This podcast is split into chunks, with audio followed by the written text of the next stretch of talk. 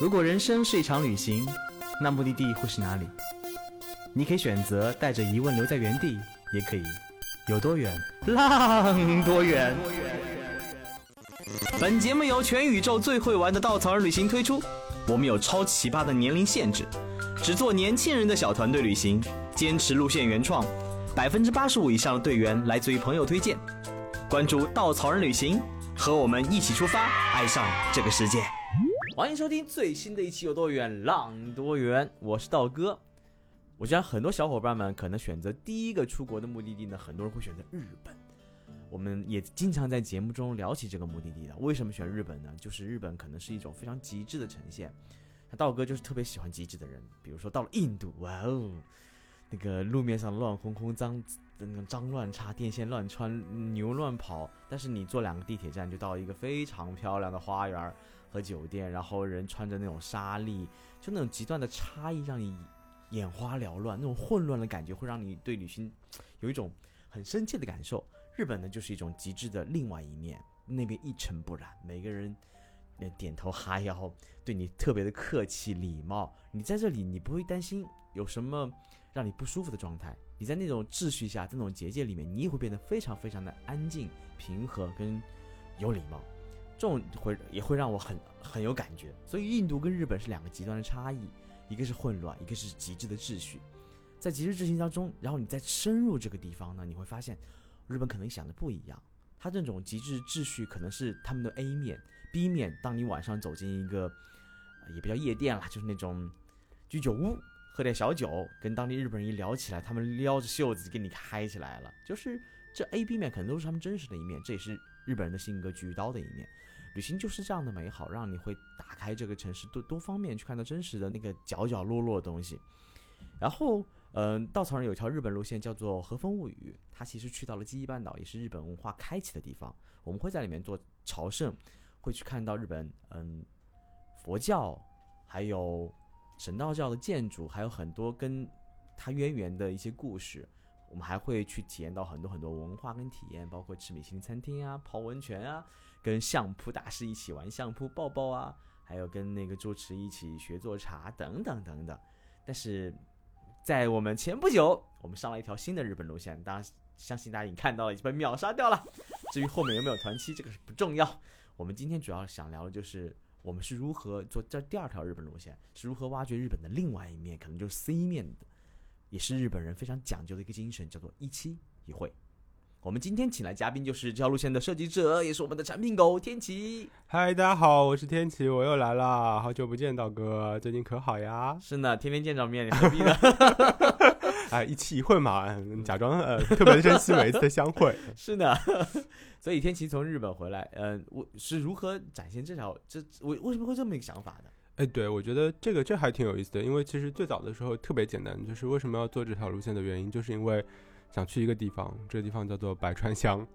啊，就就因为觉得白川乡有一个很美妙、很梦幻、很浪漫的一个合掌造的一个聚居的地方，然后你从高处去俯瞰，然后它像一个童话世界一样。啊，不管是在春天的樱花绽放，或者秋天的红叶的时候，或者冬天的下雪的时候，它好像都给人一个，就是可以来到一个非常有憧憬和向往的美妙的奇异的感受啊。然后就做了这条路线，但是后来发现了之后，就实际到了当地去考察探索，会觉得，哎，这个地方好像比你想象当中的要多得多的东西更多。嗯，包括当地人对于这个他们自己的生活的态度，或者匠人的精神，或这地方呈现出来的他们的本身的一个地理、历史文化的一些魅力，都让人觉得，哎，还好蛮好玩的。这个，嗯，所以我们这条路线的去的地方呢，是叫做呃日本的北陆地区啊，也有叫升龙道的。然后整体的一个行程的话，是从名古屋出发，白川乡金泽山中温泉，然后再回到名古屋结束。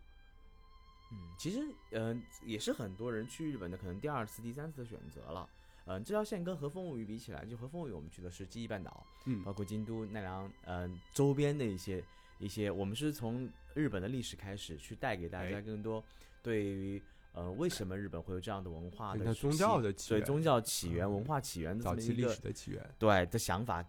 当他有一定了解以后，你到再到京都去看那些寺庙，再去看那些京都人的生活状态，你会有一些感触。哦，原来是这么来的。哎，对，其实它有点偏日本的古代，是对，所以你选这个区域的话，你想展现日本的什么呢？呃，其实就是当然也是一边在学习了解当地的过程当中，其实慢慢的你会有更多的一些想法和认识呃，所以其实我们记忆半岛本身讲的是呃一个最早期的日本，那它很核心的一点，其实它做的事情是向中国学。向唐学、唐朝学习，向宋朝学习，向所有的这个优秀的中国文化的东西去学习取经，然后把它变成大和的这个一部分，它的民族精神的一部分，它的人的日常生活的一部分。但是你会发现，在呃十九世纪以后啊，就一八六六八年以后，其实日本整个的一个翻天覆地的一个大变化，明治维新了。然后这个过程结束之后的话，日本彻头彻脸的就是向西方去学习。然后又一改之前的一个状态，然后把之前甚至于自己的根基都放掉了一部分，然后让自己沉浸在向西方学习的这样的一个状态里面去。然后这条路线其实我们要做出来的时候，在历史线上面的话，会讲到很多明治及明治以后他怎么样向西方学习的整个的一个历史啊。然后包括在城市化、工业化的这个浪潮当中，包括日本的农村发生的所有的变化的故事，其实都还挺有意思的。所以你会看到一个两个不一样的一个历史的线索在里面穿插。我听到霍老板说，日本的路线有三个框架。第一，第一个框架就是讲的是那个他的古代向中国学习的故事；第二段讲的是近现代向西方学习的故事。其实，在这个积累情况下的话，日本在二战以后开始厚积薄发，开始自己从内心那种核开始开始生根发芽。其实第三段应该是围绕现代的一些文化生活方式，跟他整个蓬勃发展的一些他的艺术啊、经济啊等等有关系，对吧？所以第三个目的地应该在濑户内海。哎，这这个剧透的厉害了。没关系，反正过一年再说。不，明明年是濑户内季，然后有一百二十七天，整个濑户内海都会是围绕濑户内季去去有很多现代的艺术，然后。呃，来自全全日本乃至全世界的艺术家都会参与到这里面。它其实展现出来了一个日本的现代的一个状态啊。但我们之前的最早的路线，乃至现在一期会的这个路线，其实都是想要给大家展现一个这样的一个角度吧。就是你可以看全世界旅行的时候，你都会感觉到每个国家、每个民族、每个地区，它其实不停的在寻找自己、定位自己，然后再再让自己在这个世界民族之林找到自己的立足之地。日本其实也是一样的，它最早的时候是从东方、从中国去学习，来了解、来掌握很多的不一样的一些技术、不一样的信息、不一样的思想，然后慢慢从西方也是学。学完了所有的之后，他会发现，哎，东方的东西、西方的东西融汇在一起，说不定就可以成为一个很好的，成为日本的文化和日本的精神的一个支柱。所以你在二十世纪、二十一世纪的时候，它已经有非常强烈可以自己输出的文化的部分，这个部分就是日本的真正的一个内核。所以未来也许我们也会碰这样的一个主题，去带大家更多感受现代的日本的样子，真正的带日本文化输出的属性的这样这样的一个状态。所以我们第一条线是二零一七年的夏天。这条线一期一会是二零一八年的秋天，然后第三条线很可能是二零一九年的冬天，所以我们在像做连续剧一样做路线，我感感 感觉是直接被逼死了呢，有一种 感觉我们现在漫威学习一样，一年做一点事情出来，搞搞一个什么我们自己的小宇宙，大家就就慢慢的就可以出一点不一样的东西来感受一下这个国家，因为日本真的很有意思，因为你可以不停的去，不停的去，反复的去，然后每次去的时候好像都会有新的感受、新的认知。我想道哥也是一样，就是你去过日本那么多次，就每次去的状态都不会完全不同。我很奇怪，我每次去日本之前都会有一种小兴奋，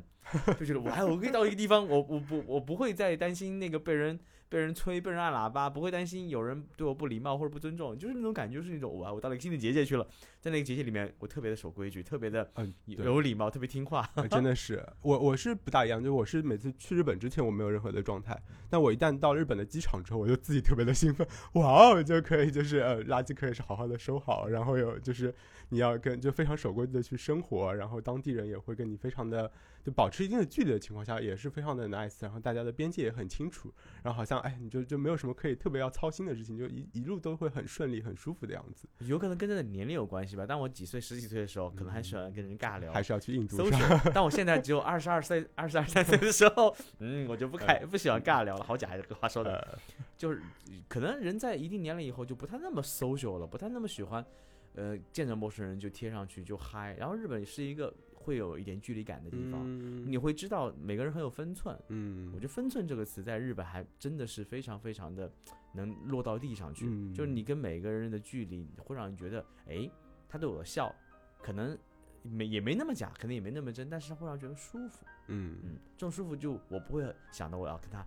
尬聊两句话，想说我要搜索说什么天气不错啊，吃了啥啊，就有点尴尬。哎，对，除了这个之外的话，当然买买买和吃吃也是很重要的需求啦，啊，所以我们还是要就是做更多的日本路线来满足大家的这个需求。但很核心的一点其实是我们在不同路线里面希望带给大家的是日本的不同的面面和不同的角度，就像道哥讲的，这条路线可能一期一会的话，可能就是以 C 面。或者讲工匠精神，或者讲日本人对待人的态度，这样的一个角度去出发，来完善的这样的一个路线。我当时在日本考察将近也有呃两个多礼拜的时间吧，然后也走访了很多当地的人，然后甚至我对很多的手艺人，包括茶道老师，然后那个呃做合掌灶的老师傅。或者说做三弦琴的师傅，做这个瓷器的师傅，其实我都对他们做了一些采访，想了解他们对待他们自己的工作的态度，想了解他们对待哎这个呃他们的吃喝、他们的生活的态度，以及他们对待一期一会的精神，他们怎么看？哎，你会发现很有意思，他们能说出很多他们自己人生阅历都沉淀下来的东西，这个也许是我觉得可以分享给大家更多的一些关于日本的不一样的角度。嗯，所以其实哪几个匠人打动到你呢？嗯，其实挺多的，我就讲举个例子吧。就就第一个是这样的，就是呃，我我们去那个在金泽的时候，其实是金泽有三十六种当地的手工艺。呃，这可能要从最早金泽的它的历史讲起，就是在江户时代，前田家就是是这个江户的这个加贺藩，也就是金泽所在的地区的守护者、统治者。啊，然后他们其实因为这个是当时除了德川家族之外的话，前田家是最大的一个家族，所以他们其实是非常的低调和谨慎的，就他没有把钱花在去，比如说培养士兵或者哎来就发展自己的这个武装力量这个角度，反倒是他把自己的文化产业和这个呃经济搞得起来啊，所以在前田家的时候，他们。派了很多的人去京都学习，然后把好的这个包括呃漆器，包括呃就九谷烧，包括蜡染等等的一些技术都带回了金泽，发展到现在为止有三十六门不同的技艺。啊，然后其中我就去拜访了很多，包括刺绣啊、蜡染啊等等。然后有一个是九谷烧的一个呃第五代的一个传人啊，然后他给我的印象特别的深刻，是一个一开始进去的时候，我以为他西装笔挺的，是一个嗯，就是像是一个正常的一个上班族一样的一个感觉。然后他跟我说，哎，我是这边第五代的传人啊，九谷光仙窑一个一个他们自己的一个窑址，然后这里以前还接待过天皇。然后他就给我讲述所有的九谷烧的历史，但突然之间他说：“哎，我给你演示一下我们这个这个九谷烧的制作。”然后他西装一脱，脱了之后立马就盖上一条那个要做陶器、做瓷器的这个一个一个抹布，然后就浑浑身的一副匠人精神就立马出现，然后上手就开始做那个陶陶陶这个陶器的土坯，然后捏的整个的顺序，然后整个的手势、整个的精神全神贯注的状态，让你觉得哇，真的是好厉害，然后好专注。然后一就没过几分钟，就做做出来了一个非常漂亮的一个带有日式的一个碗，哦，然后你会感觉到，哎，这个人好像穿着西装的时候，他讲话好像是，哎，很很就是一一板一眼的样子，然后脱下西装，立马就变成一个直人，这个会让你感觉非常的不一样。哦，还有什么其他的吗？呃，这挺多的呀，嗯，那个大家知道，就是我们行程的离开名古屋之后，我们会去到白川乡嘛。啊，然后白川乡有一个最大最大的特点，就它是世界遗产。然后这个世界遗产是它的合掌造的建筑，啊，所以我就特地这次去去拜访的时候，去找了一个当地的合掌造的老师傅。这老师傅十七岁开始就做这个合掌造的屋顶，然后我见他的时候他已经八十四岁了，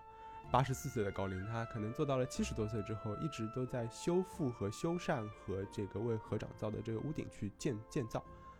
白川乡挺大的一个特点是什么呢？就是这个地方的人，呃，他们对待自然环境其实是有一种非常，就是非常严酷和非常坚毅的这样的一个生活的一个精神。因为这里是处于日本的北陆地区，每年冬天的时候，其实它的雪会下得非常的大，哦，所以如果你一般的房子去建起来的话，其实它很容易这个大雪就把房子就给压塌了。啊，所以在历史上面，从江户时代开始，这当地的人他们就开发出来了一种全新的一种建筑结构，就它的屋顶是将近有五十多度到六十度的斜角，然后雪下上去之后，虽然也会积淀下来，但是如果一旦厚了之后，它就自然会滑落。啊，然后为了保暖的属性和为了它的美观的属性，所以当地人也去收割了很多茅草，然后在这个屋顶上面铺了厚厚的一层这样的一个茅草。然后呢，历史上传承下来就会有专门的这波人去做这个茅草的修复，因为，呃，白这个合掌造的屋顶的话，每二十年到三十年都要换一轮所有的茅草，啊。然后我去拜访这个老先生的时候，他其实一脸懵逼，他说：“哎，你这个中国人，你来做什么呀？呃，我年纪这么大了，然后他的老伴儿也也已经八十多岁了，然后就在后边的一个合适的一个房间里面睡觉。然后说：哎，你你是你是来做什么的？然后我就说：我很想知道这个合掌造的这个屋顶它是怎么建起来的。然后我想跟您聊聊，就是您做了这么久的合掌造，然后哎遇到过什么样的情况，遇到过什么样有趣的故事，有没有什么挑战，然后是怎么克服它的？哦，然后他就娓娓道来。”呃，然后他他家的墙上就挂了各种各样他们造过的这个或者修缮过的合掌造的这样的一个呃这个照片啊，而且就是在白川乡和这个北陆地区，其实有有一个非常有意思的一个事情，就是他们作为一个日本的农村，其实每一次房子的修缮都是全村出动的大事件啊，然后整个村的男丁都会一起来出来帮助一家人家去把这个茅草修缮好。然后呢，这个师傅他叫和田和田老先生，和田老先生他就是负责整个的一个调度，然后安安排，然后把这个茅草最难的部分去帮他架设和打结去固定的这样的一个工作，然后他说，呃，最难的部分当然有很多啦，就每个部分其实他都觉得挺难的啊，但是做久了之后好像都还好，但是每一次就把要把边削齐，你会发现就很难，因为它边是就是合掌造的边其实是在建筑之外的，然后你要把它去进行切割去编辑。啊，然后包括他觉得说，哎，然后我就问他说，你做在做这个合掌照的时候，会不会有一些关于期会的一些感受和关于期会的一些体悟？然后他就说，哎，每次好像我们的这个村子里面的人，就是因为一次合掌造就会聚集到一起，好像就是一年当中最快乐的时候啊。但是日本的农村其实恩期恩惠，但但每一年都会不大一样，对。但是日本的农村其实你现在会去看的时候，会觉得挺挺多变化的。啊，尤其是在二十世纪的时候，因为当时，呃，说一个数字吧，就是大概百分之九十二的合掌造就在这个地区，其实在一九七零年以前都消失了。嗯，消失的原因其实有很多，第一个是上游建水库。第二个是村子之间它有一个合并的一个事情，所以有一些新的房子建起来了之后，他们搬迁建新的房子之后，哎，这边的人他们就觉得说，哎，我为什么不住这个新的房子，不住这个有砖瓦房哎砖瓦房，然后有更加牢固的建筑，然后也不用住那个木头的房子，然后卫生设施，然后下水道，然后电线什么都都可以很好的去安排啊，所以很很多人在一九七零年以前，当时日本也有钱，所以他们就就造了新的房子，反倒是放弃了这个合掌造的民居。所以对于老先生来说，他其实经历过这个整个的一个变化，就是一开始的时候，其实有很多人他们哎住合掌造，然后慢慢的这个合掌造就变少了，然后后来旅游业兴盛了之后，又有很多需要做合掌造修复的事情，就又落到了他们的头上，啊，所以和和田老先生就是其实他说，哎，你你你们这些人的那个中国的这些旅行者，没想到对这个日本的这个传统的这个茅草屋那么有兴趣，然后他说，哎，那我给你介绍一个人吧，他就跟我说，哎，那我给你介绍我们家孙子。然后我们家孙子是这个现在是继承了祖业，嗯，他自己成立了一个公司。这个公司做什么呢？就专门就是给所有的合掌造，他以公司的方式来给他们做新，就是修缮的这样的一个工作。哎，我觉得这很好。然后呢，和田老先生就把这个这个呃他的孙子请过来了。然后这这时候日本人的这个特特性就出现了，他孙子也就和田小哥哥，然后就盯着我说。啊，你是来做什么的？然后跟他讲了一些初衷，我然后我想知道所有的东西，然后我想看看他们是怎么修缮的。然后他就说了很冷漠的说了一句话，说呃，这可能不是很方便。然后然后我就呃很遗憾的就只是带着和田老先生他的一些讲述的故事就离开了。但是你在日本的这个农村的整个的体验，会觉得哎，好像这经历过的所有的变迁，都会觉得让你对整个日本有一个全新的一个认识。不知道为什么听到这段。关于白衬衫的讲述，因为白衬衫在很多人眼中就是那个落雪的时候亮灯的那个照片，很浪漫，真的很浪漫，很漂亮。而且它好像一年就那么几天会有这么一个亮灯。呃，每年一两月的时候，大概会随机的有两三天、三五天的这样的一个时间。对，而且从大概去年还是前年开始吧，就他们有一个高山的巴士公司把这个亮灯的这个 会专门定制一个团队。呃，然后白川乡因为它有个展望台，你登登上去之后才能看到它的全景。那这巴士公司把这个这个展望台其实就等于包下了之后，一般人其实就上不去了。所以其实大家只能在在亮灯的时候，在这个合掌灶里面走一走啊，不能上到高处。这也是可能一个小小的一个遗憾吧。一听到合掌灶，听到白川乡，其实想到一个地方就是中国的雪乡，啊，这很像。其实第一感受，真的就就会觉得。雪乡也是一个很有意思，它是两两股冷冷暖那个交流的地方，所以它经常会下很大很大的雪在冬天。所以其实，在那个地方的话，就是你去看那边屋檐，就积上将近一米的厚雪。那我特别想说，给他他们来学习下我们的造房子技艺。为什么我们的平房的承载那么多的那个雪的积雪？可能是因为我们是砖瓦房，那边是木头房或者茅草茅草的那个。哎，对，它是木头的结构，茅草的顶。嗯，对。但是雪乡也是，雪乡雪谷这种地方以前是林场。哦。这种林场当年那个东北的人们生活在那边，其实一直打猎，是那个那个牧农业为生。林业为生，其实自然环境很恶劣的。对，但是随着旅游的开发，其实很多当地人已经离开这里了。嗯，他回到了城市，住得更好，他就把这地方承包给了很多呃南上的或者就是南方过去承包做生意的人承包给他们。所以大家听经常听到这种呃春节的时候，比如宰客的现象，其实很多时候不是当地人发生的，也是可能中国的一个经济怪怪圈吧。发展的时候，不没有强调可持续发展。然后可能一年宰一次就结束了。其实雪乡是一个，如果你抛开那个春节的时候游客那么多的时候，当你在一个不是那么旅游旺季去到那边安安静静在那种村子里走的时候，你非常非常美好。道哥最早什么时候去的雪乡？二零零多少年来着？不太记得了。九一零年啊，那个时候真的人很少，而且在雪乡里感觉非常非常安宁安静。呃，小狗那种二哈们在。在路边狂欢，然后雪又很深很深，然后晚上亮灯的时候，灯笼传统的灯笼亮起，贴上窗花，贴上窗帘儿，真的中国那种北方的惬意，就村村庄的那种安宁，在你眼前就跃然升起的感觉，非常非常美。对，而且南方的孩子们看到雪都会有一种莫名的兴奋。而且那边雪还有，因为成了旅游区以后，它有个规定，就是不允许把上面的雪给打给扫掉。还有这样的说法？对，一直要积很多很多层。它这样子就是为了营造一个非常美的环境，包括现在雪乡也修了一个。那种类似于观景小区，就那里面的所有房子是不住人的，修了个栈道，你围它走，那个地方就没有一个人。你站那时你看到曾经雪乡的样子，非常非常漂亮。然后你看现在的白川乡，其实虽然已经很有名，世界文化遗产，但其实其实当地人依然保持一个非常怎么说？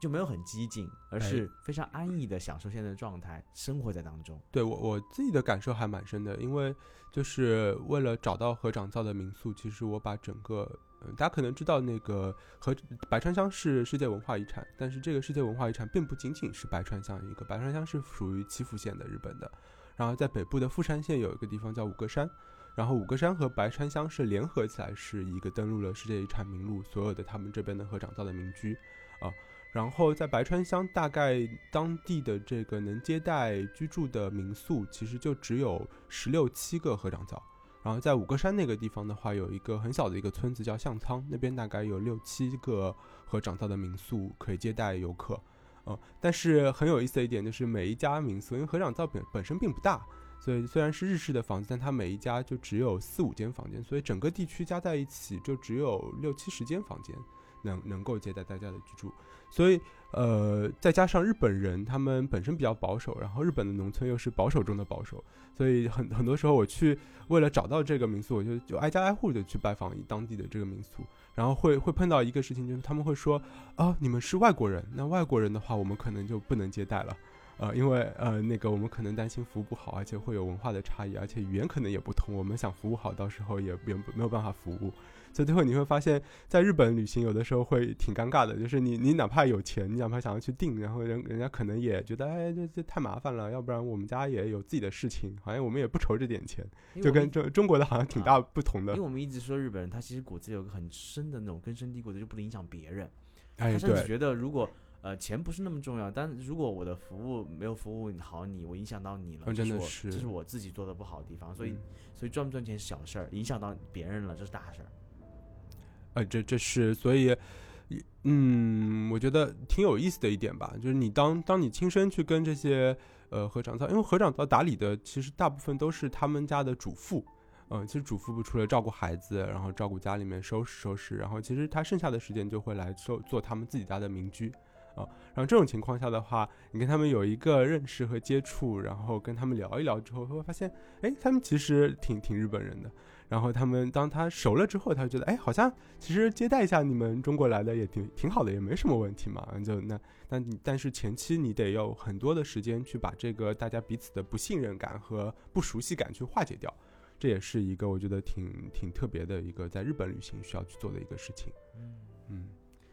呃，我们行程当中最后两天会跟艺伎有很多的接触。呃，对，就就我自己的心心念念，因为我对艺伎文化还是挺有兴趣的。我觉得，哎，这真真的非常的美。首先是啊，然后天气帮我们普及一下艺伎吧。其实很多人对艺伎完全不了解，觉得哇，就是擦的白白粉粉的，然后穿着传统的日本和服，然后拿着扇子，非常漂亮的。妹子们，对大大家想象当中的艺伎，可能就是京都街头的时候，就是在花见小路上或者在起源走走在路上的那些小姐姐们，嗯，但是那时候大部分其实都是游客来的，呃，然后真正的艺妓其实要见到会不大容易。这个我自己的理解其实是最早，其实从唐宋一代的这个我们讲青楼嘛，但其实他们都是非常高级的这个。呃，一些文艺女青年，然后在诗词歌赋上面都非常的有文化。那这个文化传到日本之后，就慢慢的转型变成了艺伎的一个文化。呃，所以所有艺伎的这些女孩子，她们其实，在音乐的天赋上面，在时政的信息的获取上面，在所有的谈吐和礼仪上面，包括茶道，包括哲学上面的一些认知，其实很多时候都非常的厉害，都有很长时间的浸润和修养。所以你看。不不仅仅它只是一个接待客人，而且它是一个文化的一个传播。你去了解日本的一面，而且他们很有意思的一点是，艺伎也是讲熟人文化的。所以如果是在京都圈子或者在金泽的圈子，其实你要请艺伎的话，你得要认识他，你才能叫得动他，而且而且都一般都会非常的贵啊。而且你只有认识他了之后，你拿到他名片之后，你才能找得到他，否则的话你都没有办法联系到日本日本的这样的一个艺伎。所以我一直有一个想法是说，有没有可能我们哎突破这个正常的常规的一个界限，然后把这个艺伎的文化能够安排到我们的旅行里面去，然后真正的和一些当地的艺伎有一些面对面的这样的一个机会，然后跟他们一起互动，然后一起交流，一起甚至于学习他们的舞蹈音乐，然后跟他们一起做游戏等等。然后这次真的是给我找到了这个地方叫山中，山中温泉是挺特别的，因为。这个地方它曾经辉煌过，在江户时代曾经辉煌过，后来呢又慢慢的没落了，然后一直到昭和时期的时候，当时日本非常的有钱，所以有很多本地人就会去到山中这个隐秘的温泉去度假，去泡温泉，然后一下子新建了很多温泉旅馆之后的话，当地就慢慢的有有一些艺妓过来，然后在山中这个地方停留，然后哎把把这个山中变成了一个艺妓生活和工作的一个地点。啊，然后在鼎盛时期的话，山中温泉这个地区大概有十几名艺妓在那里工作啊，所以这个文化传承了下来之后，到现在为止，在当地还有艺妓，所以你依然能够请得到这些艺妓来跟大家一起有一些互动和交流啊，所以我们就借着这个光，然后我们在我们的温泉旅店，呃，就是安排了一个晚宴，然后把这些艺妓请过来。呃，我最喜欢的其实是可以有一个和艺妓们那个划拳的一个一个小游戏啊。然后他们真的很厉害，就是这个这个游戏很简单，其实只有两两个动作，一个动作是拳头，一个动作是布，哦，但他们可以在很快很快的速度上面依然石头布吗？类似，没有剪刀，但是但是哎，他们有一些就是类似行酒令和一些背后的音乐的一个组合啊。然后那我我们在行程里面也会安排大家去和艺妓们这个小小艺妓小姐姐们 PK，那基本上都会输，输了就喝酒就行了。哇，听上去好像啊！所以我们在那个和风物语是跟胖哥哥们一起玩耍，对，胖哥哥们玩耍。然后这次是跟小姐姐小姐姐们继续玩耍。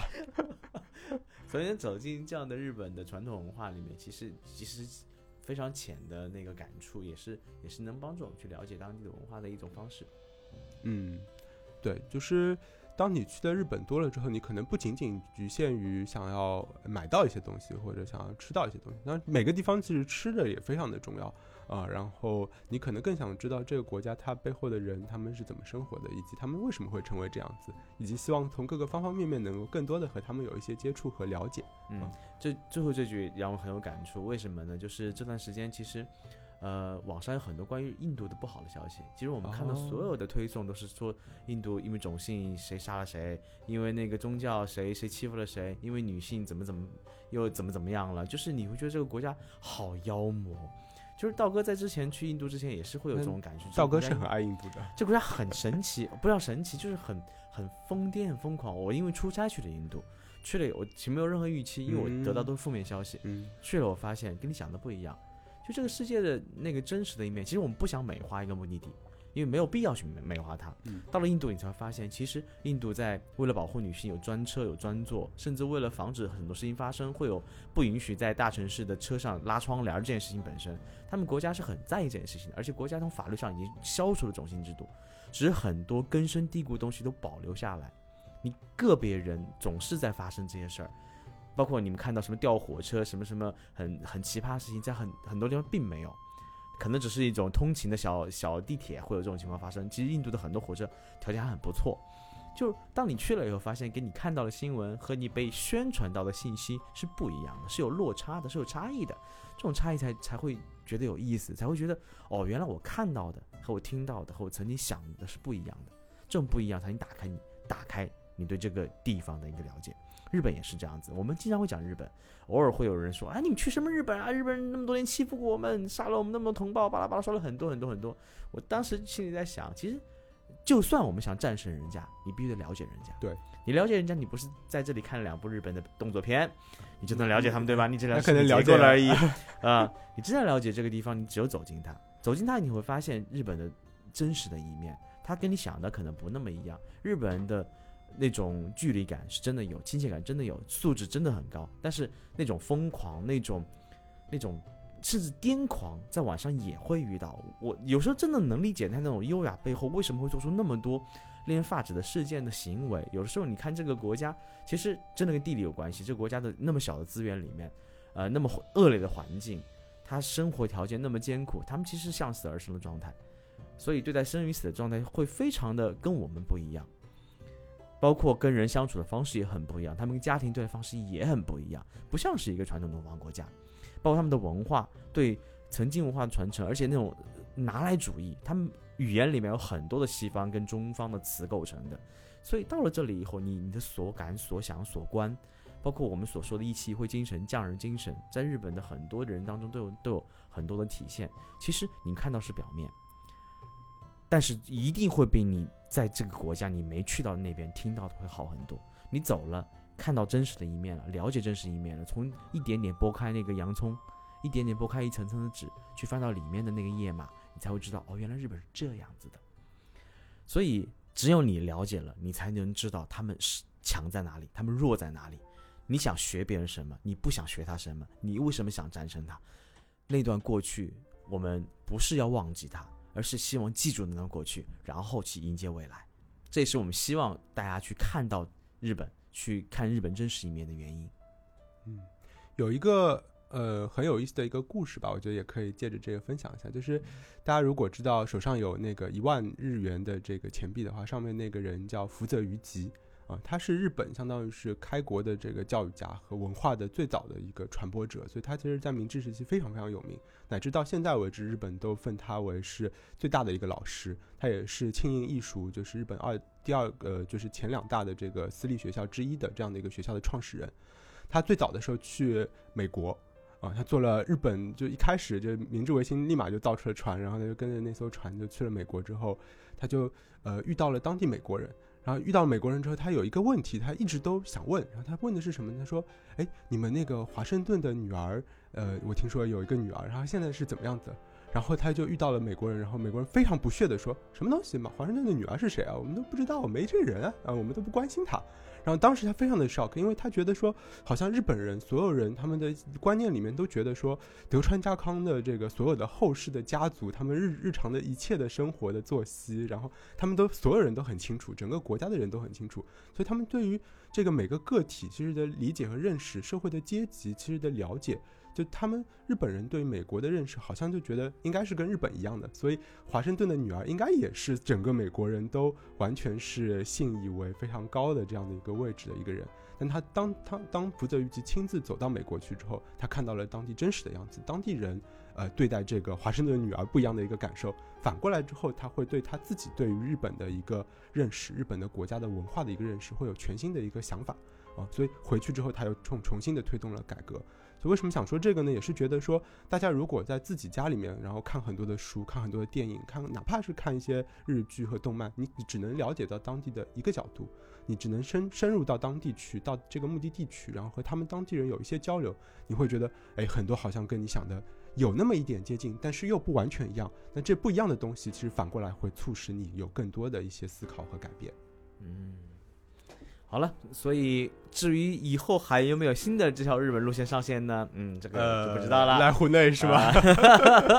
还要等下一年，我们产品是不是要跳票啊？再次感谢大家和我们相伴，我们下期再见。好，谢谢大家，再见。